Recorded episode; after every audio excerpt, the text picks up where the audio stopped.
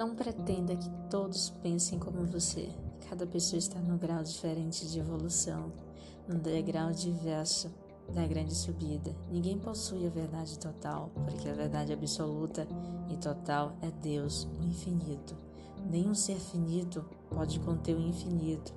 Busque a verdade para si mesmo, mas não obrigue ninguém a pensar como você, tanto quanto não gosta que os outros lhe controlem o pensamento.